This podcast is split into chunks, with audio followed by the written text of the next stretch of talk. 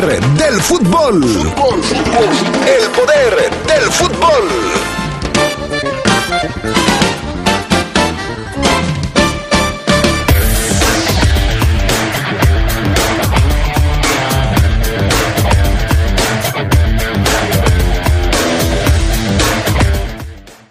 León se prepara para visitar a los Gallos de Querétaro.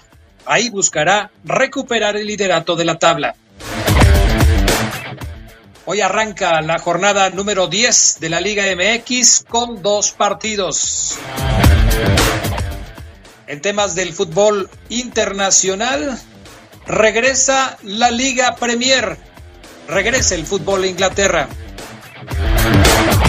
Esto y mucho más tendremos para ustedes esta tarde en el poder del fútbol a través de la poderosa.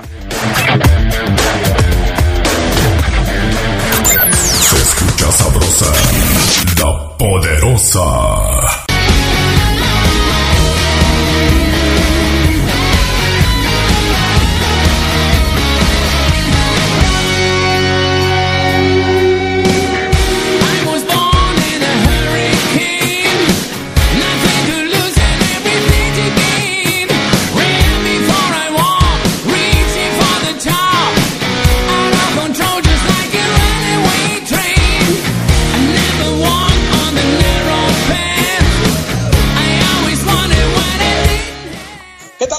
¿Cómo están ustedes? Muy buenas tardes. Bienvenidos al Viernes Metalero en el Poder del Fútbol. Ya estamos listos para arrancar y estamos arrancando. Saludos al pana Gustavo Linares en los controles técnicos, Jorge Rodríguez Sabanero en los audios y saludo también con gusto a Carlos Contreras. ¿Cómo estás, Charlie? Muy buenas tardes. ¿Qué tal, Adrián? Te saludo con gusto. Aquí en este día nublado parece que se viene la lluvia más al ratito, Adrián, pero te saludo con mucho gusto a ti, al Fafo Luna y a todos los que nos escuchan, como todos los días en el Poder del Fútbol. Perfecto, mi estimado Charlie. Fabián Luna Camacho, ¿cómo estás? Buenas tardes. Hola, ¿qué tal? Buena tarde. Bien, gracias, Adrián. Eh, espero que tú también te encuentres excelente, igual que Carlos, igual que todos los adictos y enfermos al poder del fútbol. Así es, viernes 11 de septiembre. Ya se acabó la semana y de verdad que cómo lo disfrutamos. Perfecto, muy bien. Pues ahí está, el viernes metalero. Escuchen la rola. A ver, súbele, panita.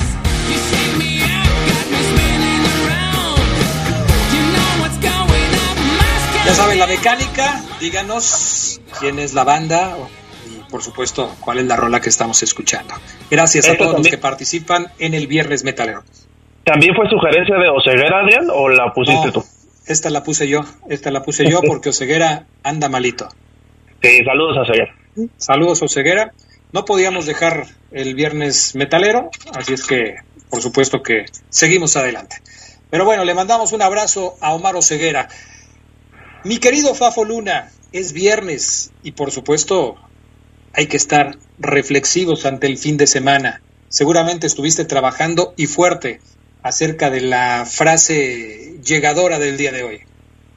Sí, por supuesto, Adrián, hemos estado eh, trabajando y mira que hoy nos vamos a ir con una bien breve, pero muy sustanciosa, de esas que dices, pues no, la verdad es que no conviene y no, y no se tiene que decir tanto, porque con lo poco que se dice, pues prácticamente se dice todo. Así es que la frase reza así.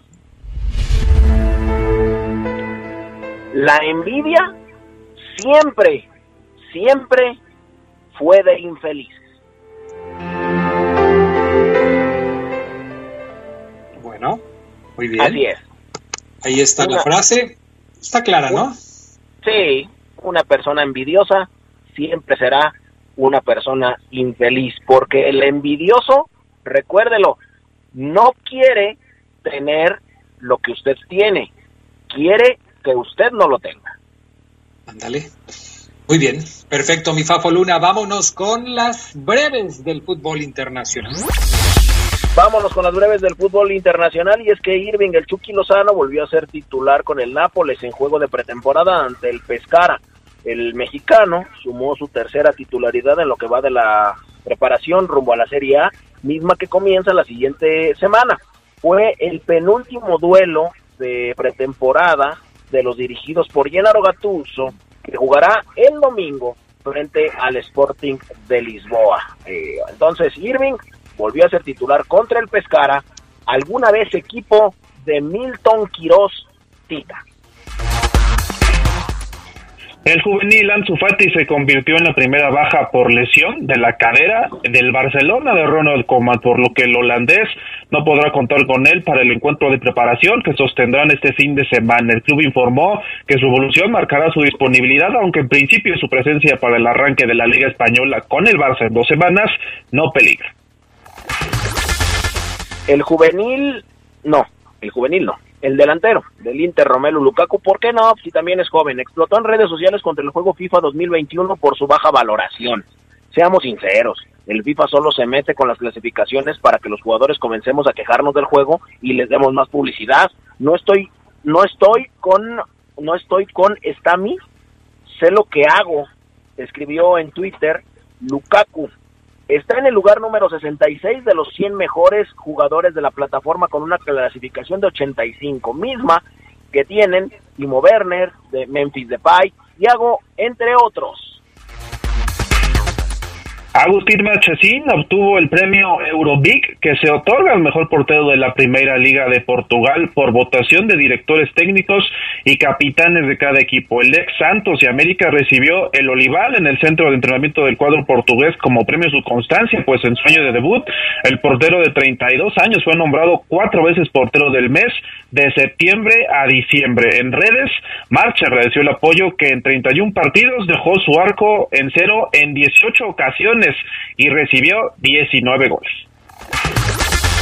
Lionel Messi recibió una buena noticia. Conmebol dejó sin efecto la sanción de un partido que debía cumplir en el inicio de las eliminatorias sudamericanas para Qatar del 2022. La Pulga podrá jugar con Argentina ante Ecuador el 8 de octubre en la Bombonera de Buenos Aires, toda vez que escribió la sanción por ver la tarjeta roja en el juego por el tercer lugar ante Chile en Copa América del 2019. La suspensión de un juego tenía que cumplirse en un lapso de un año, según el reglamento, es decir, hasta el 23 de julio pasado. Además de Ecuador, Argentina se medirá a Bolivia en la eliminatoria. Estas fueron las breves del fútbol internacional. Vamos con más información. Charlie Contreras está de regreso el fútbol en Europa. Arranca la Liga de España, pero sin dos de sus principales protagonistas. La de España, Adrián, ya se había empezado la de Francia y la de Escocia con problemas por el COVID. El PSG, de hecho, no tiene ni a Neymar ni a Mbappé, pero en España, sin el Barça, sin el Real Madrid, sin el Atlético, ni el Sevilla por su descanso luego de participar en las Copas Europeas. ¿Cuáles juegos son entonces los más atractivos de la fecha 1? Ahí te va el calendario y tú me dices, el Eibar contra el Celta de Vigo, esto es para mañana. Granada contra Athletic de Bilbao y Cádiz Osasuna. Para el domingo estarán jugando a la vez contra el Betis, este donde juega Guardado y Laines, Valladolid contra Real Sociedad, Villarreal contra el Huesca y Valencia Levante. Este es conocido como el derby valenciano, ¿eh? este también es interesante, pero a ver, ustedes díganme cuál es el partido más atractivo después de que vamos a ver al Madrid hasta la fecha 2, al Barcelona hasta la tercera y a los demás también en esa tercera fecha pues me lo dejas de tarea, ¿no? Porque así de primera, no sé, no sé qué decirte. O sea, a lo mejor el Betis, ¿no? Para ver cómo le va a los mexicanos Guardado y Laines. Pero bueno, hay que dejarlo por ahí pendiente. También arranca la Liga Premier, Fabián Luna. Este fin de semana hay partidos en la Liga Premier. Sí, Adrián, bendito Dios, regresa a la mejor liga del mundo por mucho la Premier está otra vez de regreso. Fueron cinco semanas de descanso, ya están de vuelta, un parón entre temporadas especialmente corto y la Liga Premier 2020-2021 ya empieza de nueva, de nuevo marcada otra vez por la pandemia, por el COVID, con una competencia entre clubes que se presenta muy emocionante. No habrá mucho que esperar para eh, ver duelos atractivos. ¿Por qué te lo digo? Porque en la primera jornada en la que el campeón Liverpool recibe al recién ascendido Leeds United de Marcelo Bielsa, sin olvidar también el choque del Tottenham en contra del Everton de James Rodríguez el domingo. El Tottenham se ha reforzado en puntos débiles en el medio campo. Pierre Emily Olberg también en la defensa con Matt Doherty de, que deben dar consistencia a un equipo que lo comanda José Muriño. Y enfrente, el Everton de Carlo Ancelotti, James Rodríguez, el mismo Alan del Nápoles, un, un excelente lateral, eh, Aduley Ducori, también que viene del Watford. Así es que llama la atención el Chelsea después de haber gastado 200 millones de euros en refuerzos. Uno de ellos, Timo Werner. El técnico, Frank Lampard. La verdad es que será muy emocionante esta Premier League. Sábado, domingo y lunes los partidos. Perfecto, vamos a pausa y enseguida regresamos con más del Poder del Fútbol, edición Viernes Metalero.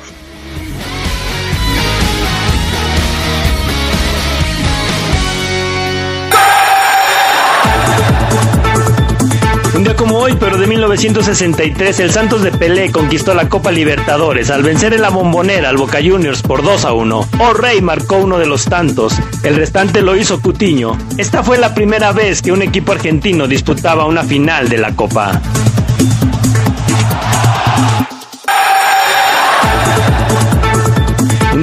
Pero de 1945, nació Franz Beckenbauer, mítico jugador de la selección alemana, subcampeón en el Mundial de Inglaterra 66 y monarca en el de Alemania 74. Como entrenador de los teutones, el Kaiser fue subcampeón en México 86 y alcanzó la gloria cuatro años más tarde en Italia. Todo un crack.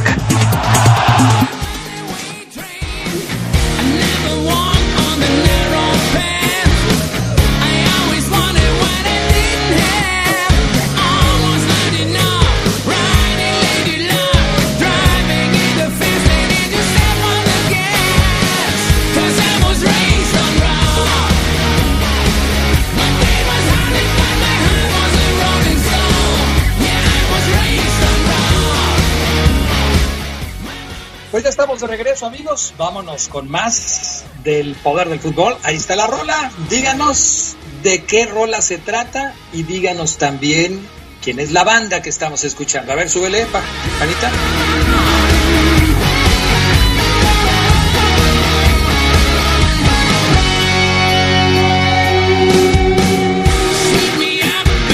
Muy bien, ahí está.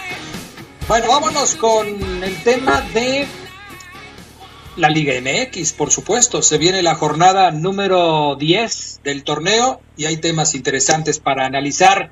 Carlos Fabián, vamos a platicar de este tema. Jornada número 10. Primero, Charlie, los partidos que componen la décima jornada que arranca justamente el día de hoy. Arranca tú, Lo que pasa es que se me está, estoy teniendo problemillas con el internet desde hace rato. No sé si me puedes ayudar. De favor. arranco, por supuesto. Arrancamos con la fecha número 11 es la 10. Este ah, es la 10. Es la 10, sí.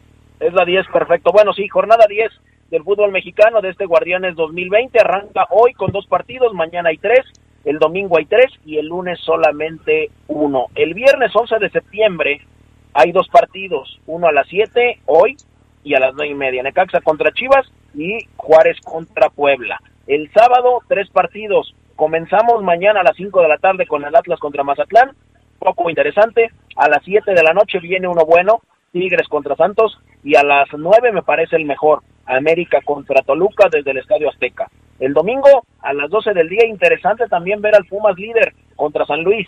Querétaro a las 7 enfrentará a León y Tijuana a las 9, 6 de la tarde, bueno, de la noche, enfrentará a Cruz Azul. Digo de la tarde porque ya será muy temprano. El lunes 14 de septiembre, el próximo lunes, Pachuca contra Monterrey a las 9 de la noche. Así vamos a cerrar la jornada 10 de este fútbol mexicano. Perfecto. Ahora, conociendo los partidos que están programados ya, dime, mi estimado Fabián Luna, ¿cuál es el que te parece más atractivo de la fecha número 10? Yo me voy a ir con el de con el de América. Me voy a ir con el de América contra Toluca. Quiero saber en dónde está parado América. Quiero saber si va a poder eh, mantener el liderato que hasta ahora tiene momentáneamente o solamente son llamaradas de petate como todos los líderes que han estado este torneo. Muy bien, perfecto. ¿Y tú, Carlos Contreras? En otros tiempos, Adrián, yo diría que Tigres contra Santos, pero la verdad es que el equipo de la comarca ha dejado mucho que desear, no anda bien y no levanta, y también Monterrey, así que me voy a tener que quedar también con el América Toluca, porque además tiene ingredientes de que si el Chepo de la Torre pierde, pues pueden cortarle la cabeza, ¿no? La guillotina que ya le pasó factura a varios técnicos, además también con un asterisco por lo de Necaxa, ¿no? Que debuta en casa su técnico, ahora contra Chivas. Perfecto. Yo me voy a quedar, y me van a criticar seguramente, me van a criticar, pero yo me voy a quedar con el Querétaro contra León. Me parece un duelo muy atractivo por lo que está haciendo Querétaro, que le ha pegado a equipos muy importantes en el presente torneo, y un León que se mantiene en la lucha por los primeros lugares de la tabla de posiciones. León suele ser un equipo que se le complica a los gallos en la corregidora. Creo que este fin de semana puede volver a resultar así. Un León que tendrá seguramente el dominio del partido y que tendrá que ser contundente frente al cuadro queretano si es que se quiere traer la victoria para seguir en la parte alta de la tabla. Este partido entre Querétaro y León lo vamos a tener a través de la poderosa próximo domingo, 6.30 de la tarde. Ahí vamos a estar llevándoles a ustedes a través de la poderosa las incidencias del Gallos contra León. Pero también este partido de América contra Toluca que decía Fabián Luna le llama la atención, lo vamos a tener a través de la RPL. Yo les pregunto, Charlie, eh, Fabián Luna, ¿será el último partido del Chepo de la Torre? Ya se jugó jornada doble ya se va a acabar eh, ahora sí que la semana completa para el Chepo de la Torre. No va tan mal si lo comparamos con el torneo anterior, pero hay muchas críticas en contra del Chepo de la Torre. Carlos, ¿es el último partido del Chepo? ¿Sabes de qué creo que va a depender, Adrián? De la actitud de los jugadores y de cómo pierdan. Si hay una goleada o al menos un resultado por diferencia de dos goles o más, yo creo que sí puede ser el último partido del Chepo de la Torre. Yo creo que va a ganar también América, pero el Toluca, sabemos que hay equipos que se crecen en este tipo de compromisos contra el América, puede ser que dé la campanada por ahí, algún empate le daría también mucho oxígeno, hay que ver cómo se desempeñan los del Chepo. Perfecto. Y Javier Luna, ¿tú qué dices? Del partido América contra Toluca, Adrián. Ajá. ¿Te parece pues que el Chepo de la Torre ¿Te parece que el Chepo de la Torre estará jugando o dirigiendo su último partido con el Toluca? Te lo comentaba ayer, Adrián. Para mí el Chepo de la Torre está viviendo ya eh, tiempo extra. O sea, ya, ya, ya vive no sé de qué. Porque él ya debería de estar fuera cuando fue derrotado por Juárez, que los visitó en la bombonera y no le pudieron ganar. Muy bien. Entonces, me parece que interpretas que sí que si Toluca no le gana al América, será el último partido de el Chepo de la Torre al frente del equipo choricero. Ahora, partidos interesantes, además de estos dos que acabamos de comentar. Yo, yo tengo curiosidad por lo que va a pasar hoy con el equipo de las Chivas frente al Necaxa. El profe Cruz tendrá su segunda oportunidad para poder sacar una victoria, pero enfrente tiene al equipo de Víctor Manuel Bucetich.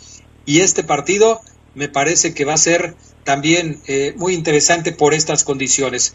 Chivas podría presentar hoy a Gudiño como su nuevo portero en sustitución de Toño Rodríguez, que ha tenido varias fallas.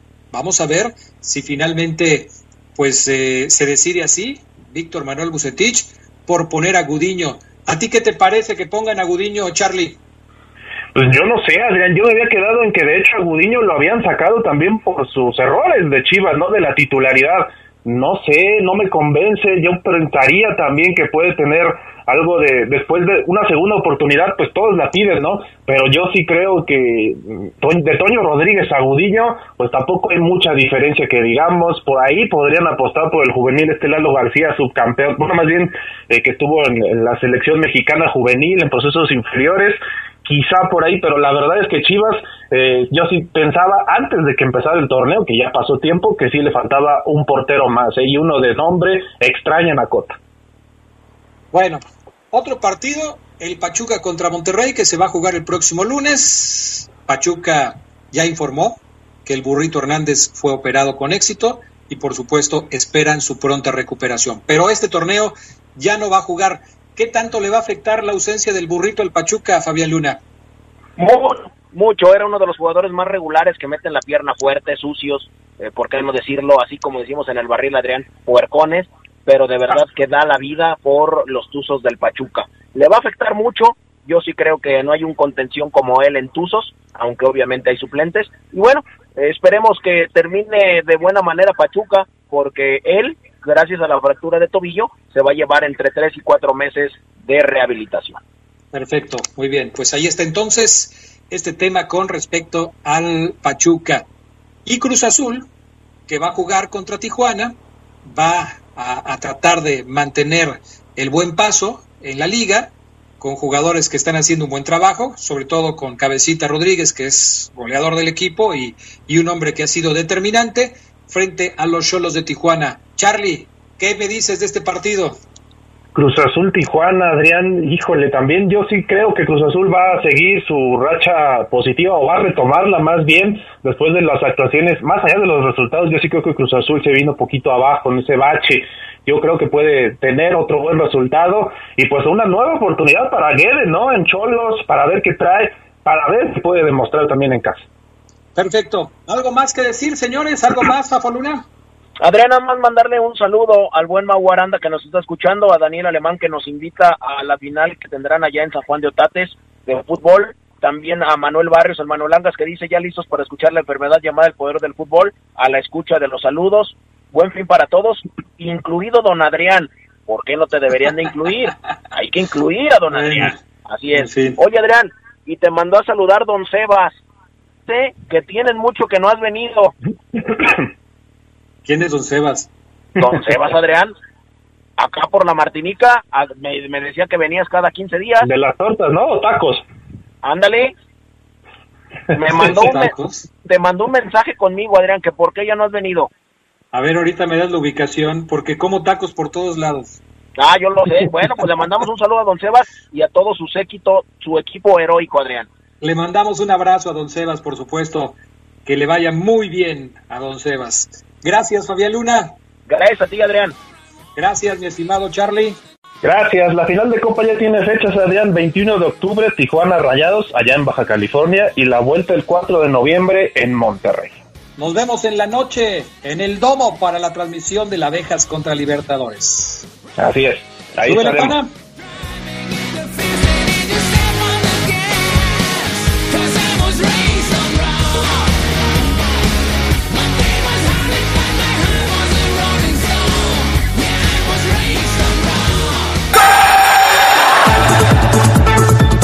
hoy, pero de 1991, nació Charlín Corral, futbolista que desde los 15 años es parte de la selección mexicana femenil absoluta. Ha jugado en Estados Unidos, Finlandia, pasando mayor parte de su carrera en España, en los clubes Levante y Atlético de Madrid, su actual equipo.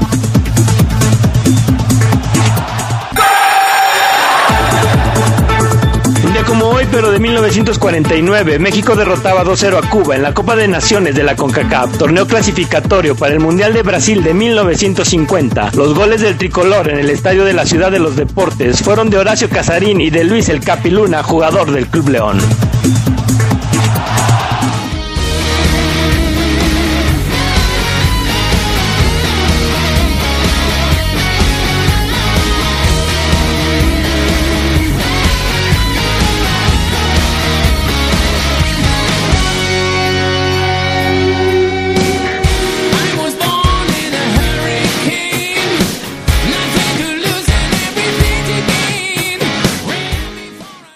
De regreso. Este es el Viernes Metalero y más adelante también el Viernes de Orgullo Esmeralda. Tengo el gusto de saludar a Gerardo Lugo Castillo. ¿Cómo estás, Mijeras? Muy buenas tardes. Muy buenas tardes, Adrián Casejón Castro. Buenas tardes a la buena gente del Poder del Fútbol. Espero que tú comandes lo del Viernes Metalero y no me metas en problemas, ¿eh? Yo lo comando. ¡Súbele, pana!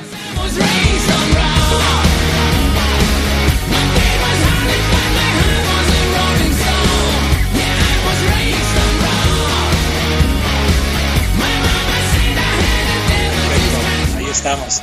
Mario Verdini, que es un incansable participante en el Viernes Metalero, ya nos mandó la respuesta.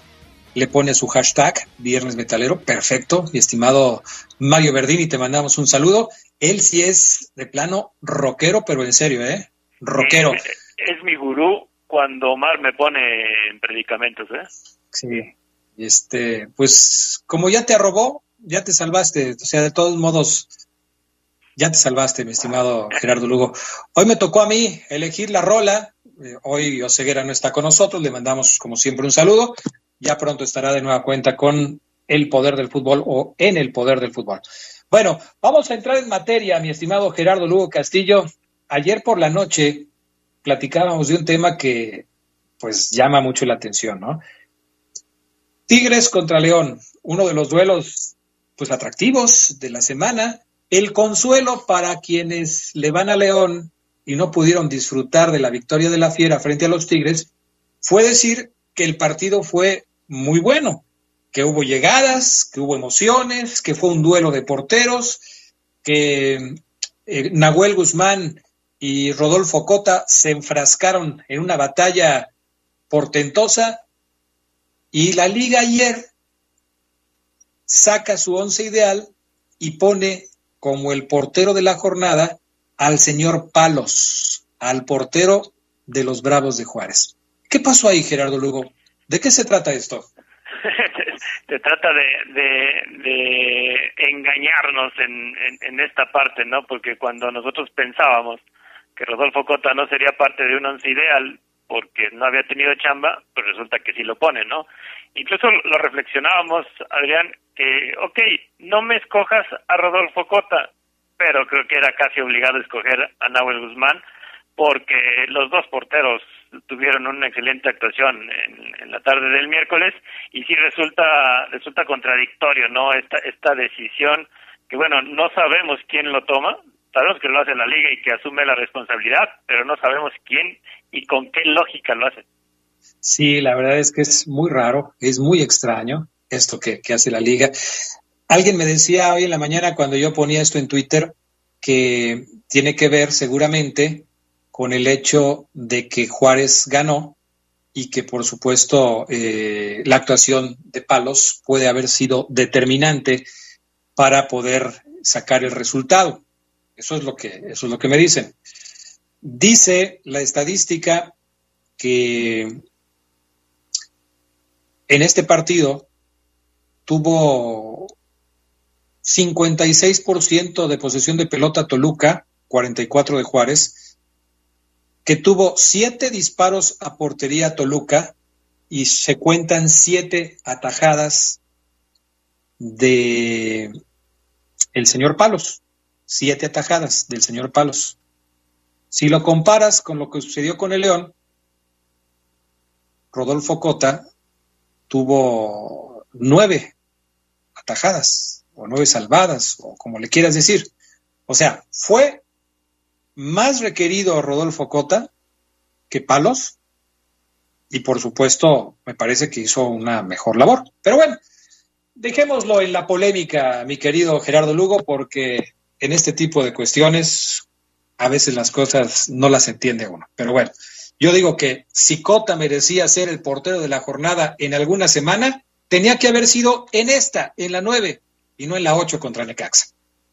Sí, no, y, más por el grado de dificultad eh, al cual fue sometido o, requerido Rodolfo Cota, ¿no? Yo, creo que esas jugadas y, la verdad, yo creo que se queda como si hubiera sido una espectacular jugada a la ofensiva, se queda esa que hizo donde Guiñac lo recorta, le hace una finta, lo recorta y recupera eh, prácticamente pecho a tierra eh, o pecho al pasto eh, recupera a Rodolfo Cota para sacarle el balón. Yo, yo creo que esa, esa es el resumen de la calidad de actuación de Cota en el partido pasado.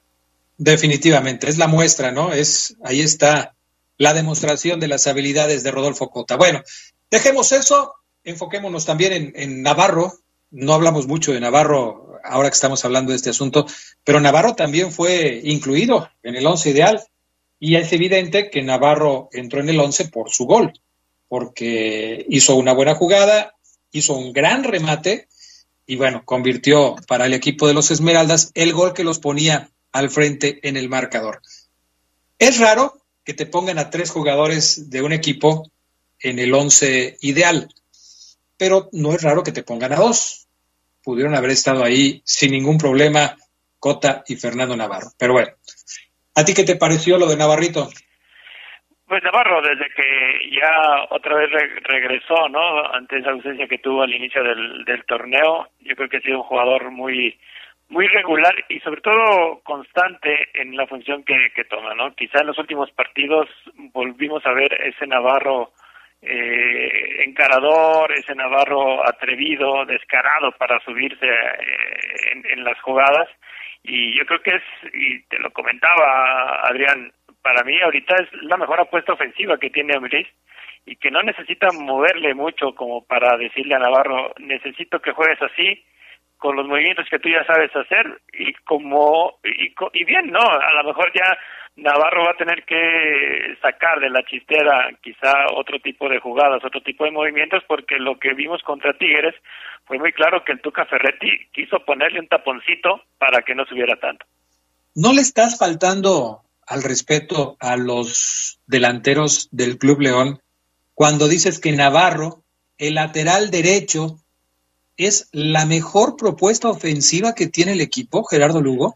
Yo digo que no, Adrián, porque cuando vemos a Navarro en los linderos del área o agregarse al ataque, tú dime si miento no, pero sabemos que puede generar y que genera esa sensación de peligro que no hemos visto mucho en, en Emanuel Gigliotti o en Nico Sosa, ¿no? Yo creo que si Navarro la tiene clara, la va a meter, porque así lo ha demostrado. Y, y sobre todo me voy a esa percepción de peligro que genera cuando se acerca con el balón a modo.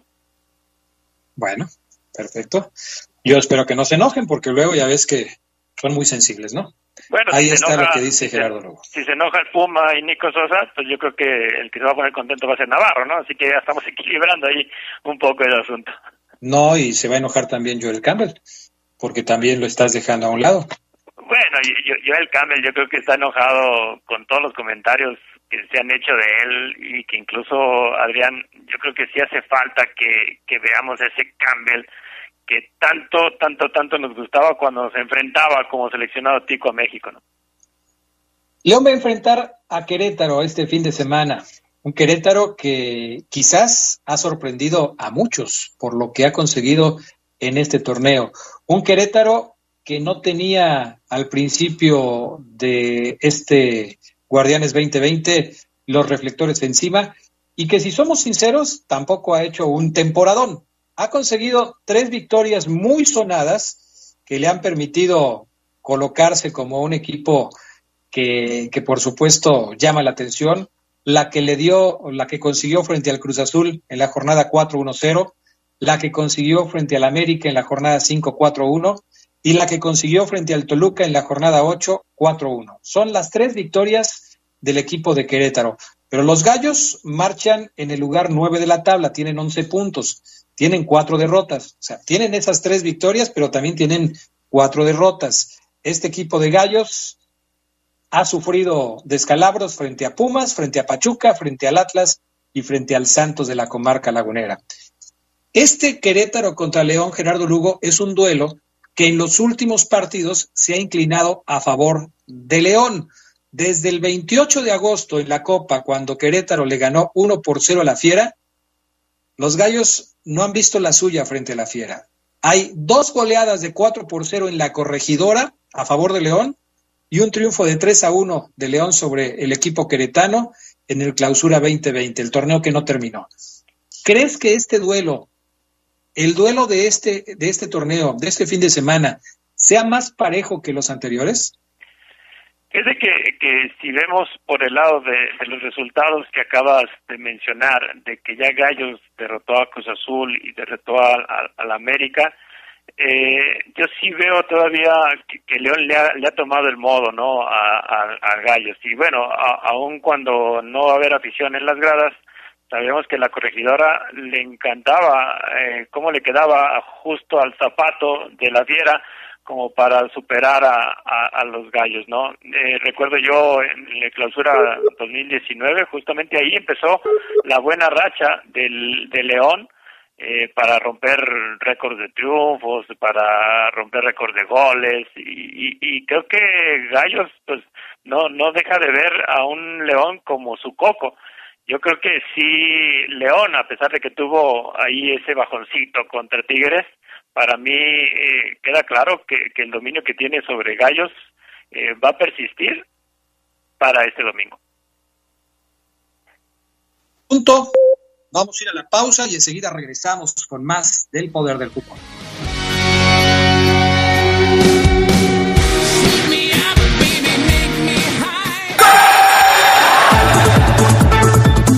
Como hoy, pero de 2018, la selección mexicana cerraba su mini gira de dos juegos con una derrota ante Estados Unidos en el interinato del Tuca Ferretti como técnico del Tri. Cuatro días antes, México había caído 4-0 con Uruguay.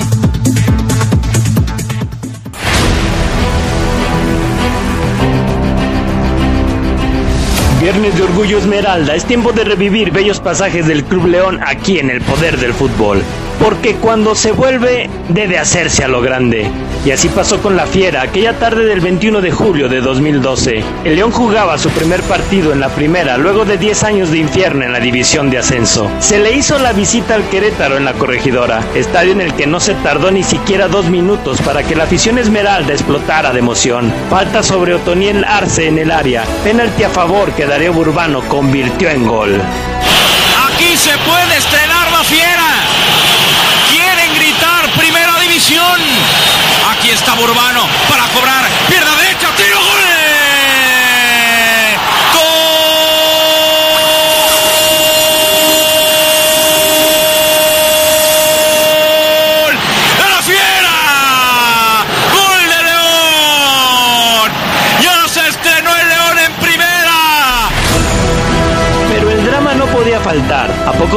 Oscar Mascorro dio un jalón en el área y el empate de los gallos estaba a 11 pasos de la portería Esmeralda. Pero Melitón, sí, Melitón Hernández hizo su trabajo bajo los postes. Es Carlos Bueno, el goleador del Querétaro, pierna derecha, Bueno Hernández. Sobre mano izquierda desvía Edgar Hernández evitando el gol del empate. Carlos Bueno, el goleador. Faltaba la cereza del pastel. Esta se puso en los minutos de reposición. Descolgada trepidante para que el Aris Hernández asegurara el partido. Gol, festejo y un regreso lleno de alegría del Club León. Acá viene el Aris. ¡Aris!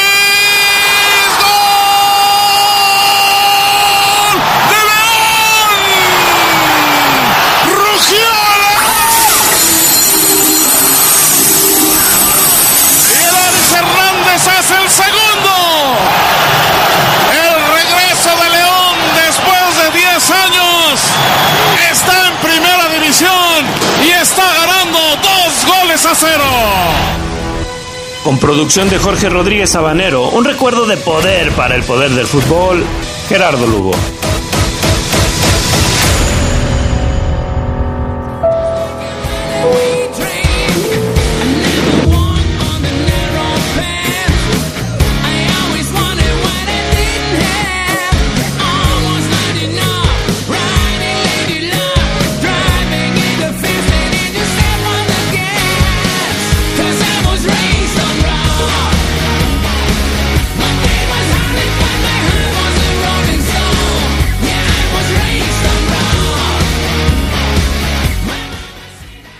De regreso, qué buen recuerdo, Gerardo Lugo Castillo en el viernes de Orgullo Esmeralda, primer partido de León en este regreso a la primera división, a la Liga MX, luego de 10 años en el infierno del, del ascenso. Así es que, pues, el asunto resultó bien para León, regresaron con un triunfo importante en ese primer, en ese primer partido.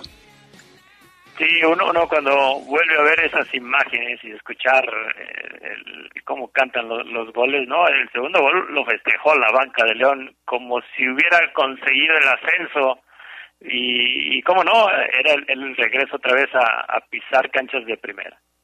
Perfecto. Gerardo Lugo Castillo, estaba yo checando la alineación de Querétaro en el último partido que enfrentó el cuadro de Gallos en la liga, que fue el empate frente al conjunto de las Chivas.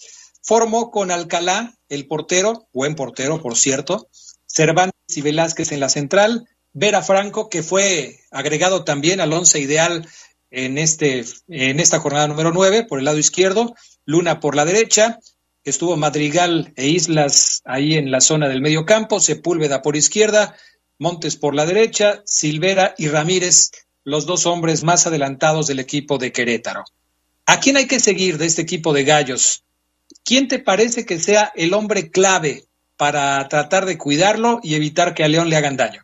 Fíjate que, que yo había pensado dar, dar como un jugador a seguir por, por Gallos al Leonés, que está en, en el Querétaro, ¿no? A, Fernando Madrigal, un jugador que, que en la en la posición en la que lo ubica Alex Diego, el, el técnico, pues no deja de ser importante en esa doble contención, sobre todo contra un equipo de León que sabemos eh, tiene que recuperar y seguramente ha sido la primera indicación de Ambris de retomar el toque de por, por un lapso bastante de en, en la cancha, ¿no? Entonces yo creo que lo que haga Fernando Madrigal, que es, es un titular indiscutible para Alex Diego, ¿no? Nueve partidos jugados como titular y bueno, ya también se hizo presente con, con un gol en, en el torneo, ¿no? Entonces vamos a seguir a Leonés, vamos a ver si, el, si un Leonés no le echa a perder en la tarde a León.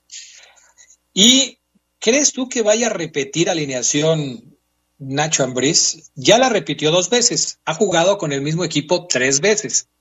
La primera repetición y luego la segunda repetición, esta sería la tercera repetición y su cuarto eh, parado similar o igual de arranque. Ayer platicábamos sobre este tema y quizás la duda sea del medio campo hacia adelante. Atrás yo creo que esto va a seguir igual, pero ¿cuáles son las posibilidades? Que por fin ponga a Campbell de inicio, que lo ponga con Sosa, que ponga al Puma con, con el propio Campbell o que pues de plano siga con la misma, ¿no? Con Sosa y con el Puma Gigliotti como los dos elementos más adelantados del equipo. ¿Tú cómo lo ves? Fíjate, Adrián, que, que yo, bueno, la percepción que yo tengo de Nacho Ambriz es que él no repite algo que no le gusta. Y claramente, después del partido contra Tigres, pues evidenció, ¿no? Y lo hizo de una manera pública que, no le había gustado el, el funcionamiento del, del equipo. Incluso, pues, usó la palabra de que esta vez sí se restó. Entonces, por eso yo, yo sí creo que, que Ambris va a buscar eh, de alguna manera cambiar un tanto eh, esta cuestión ofensiva que no le ha hallado y que, bueno, para la afición de León ya urge que sí encuentre la fórmula como para que esta última línea, la línea de ataque, pues sea que ya explote a estas alturas del torneo. Pues vamos a ver, vamos a ver cómo queda este tema. Eh, el partido es a las 7 de la noche del próximo domingo. Lo tendremos a través de la Poderosa desde las seis y media de la tarde. ¿Cuál es el marcador que dirías tú se puede dar este fin de semana, Gerardo Lugo? Fíjate que me voy a ir por un 2-1. ¿A favor, a favor de, León? de León? A favor de León. 2-1. Mm. ¿Tú, ¿Por, qué me? ¿Por qué me lo ganaste? Híjole, te lo gané. Como ya está la regla de que no se puede repetir. la, la Mm. regla Omar Ceguera. La regla Omar Ceguera. Pues mira, yo también pienso que gana León, no creo que vayan a empatar, pero creo que ahora el resultado tiene que ser más mesurado. Así es que me voy a ir con un 1-0 a favor del conjunto de los Esmeraldas. Entonces, los dos coincidimos en que gana la Fiera, pero este por diferente marcador, ¿no? La otra no te voy a preguntar, no voy a decir yo primero. A ver. Pues sí, Eso sí. es que imagínate, siempre me siempre te andas ganando. Siempre te dejas al último, te, te la pones muy difícil. Sí, me la dejo muy, muy complicada, pero bueno. A ver, comentarios de la gente que nos están llegando, dice José Ángel. Adrián, pues tú también pone el viernes de música del recuerdo con los temas de, de los Bee Gees, de Air Supply, de Lionel Richie, de Michael Jackson. No sé qué me quiso decir, si soy un gran conocedor de la música del pasado o son las que estaban de moda cuando yo estaba chavo. No sé. Bueno, antes no te dijo de Pérez Prado, cosas así, o sea. Mm, es, pues eso es lo que yo estoy Sí. pensando, que ya no supe cómo tomar el comentario. Pero gracias, mi estimado José Ángel. Adrián. Creo que, creo que se nos fue Adrián.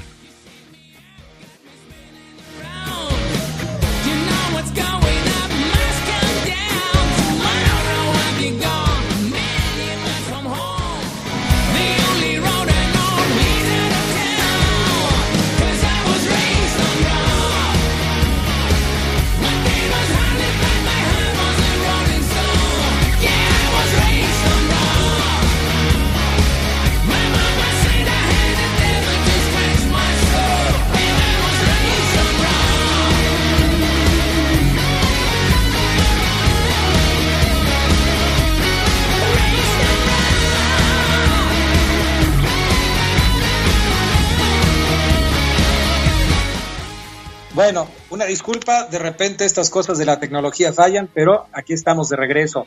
Ya nada más nos queda tiempo para decir cuál es el tema que estamos escuchando. A ver, súbele panita, ya lo escuchamos mucho.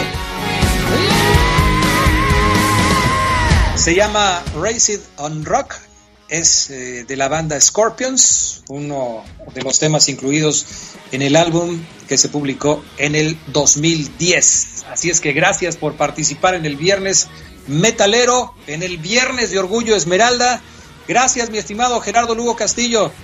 Pues que les vaya muy bien en la transmisión, los escucho por la noche con las abejas de León y claro el domingo con el partido de la Fiera. Gracias Gerardo Lugo, gracias al PANA, gracias también a Jorge Rodríguez Sabanero. Ya nos vamos, que tengan buena tarde, buen provecho y feliz fin de semana.